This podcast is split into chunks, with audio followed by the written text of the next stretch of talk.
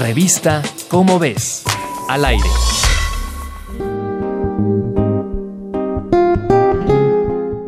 Quemarle las patas a Satanás. Agarrar el avión, atizarle o darle el jalón. O simplemente quemar el petate.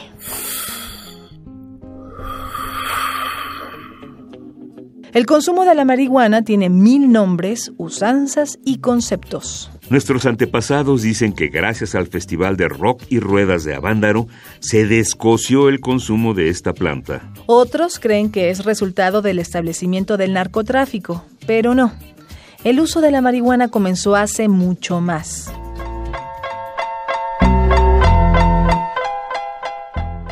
La cannabis o marihuana es uno de los cultivos más antiguos. Crece en las laderas del Cáucaso y llega hasta el oeste de China. Un grupo de científicos de la Academia China de Ciencias del Instituto Max Planck y de la Universidad de Queensland en Australia descubrieron que su uso ritual data de 2500 años atrás. Los investigadores estudiaron artefactos arqueológicos encontrados en la cordillera de Pamir, una región conocida como el techo del mundo. La cordillera fue corredor cultural y de comercio entre China, Tayikistán y Afganistán. En ocho tumbas de madera se encontraron diez braseros de madera y piedras que habían sido expuestas al fuego. Los investigadores analizaron la materia orgánica de los braseros y de las piedras quemadas e identificaron el metabolito CBN, un derivado del tetrahidrocannabinol o THC, el compuesto más psicoactivo de la marihuana. La cannabis quemada en estos artefactos tenía niveles de THC más altos que las plantas silvestres que crecen en Asia.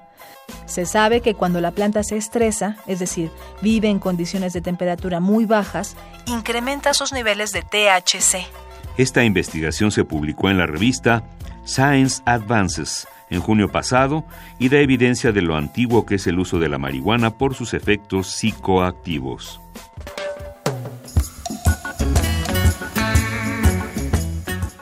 Plantas psicotrópicas, hongos de todos colores y efectos están en tu revista ¿Cómo ves? Búscala en tu puesto de revistas. Esta fue una coproducción de Radio UNAM y la Dirección General de Divulgación de la Ciencia de la UNAM. Revista ¿Cómo ves?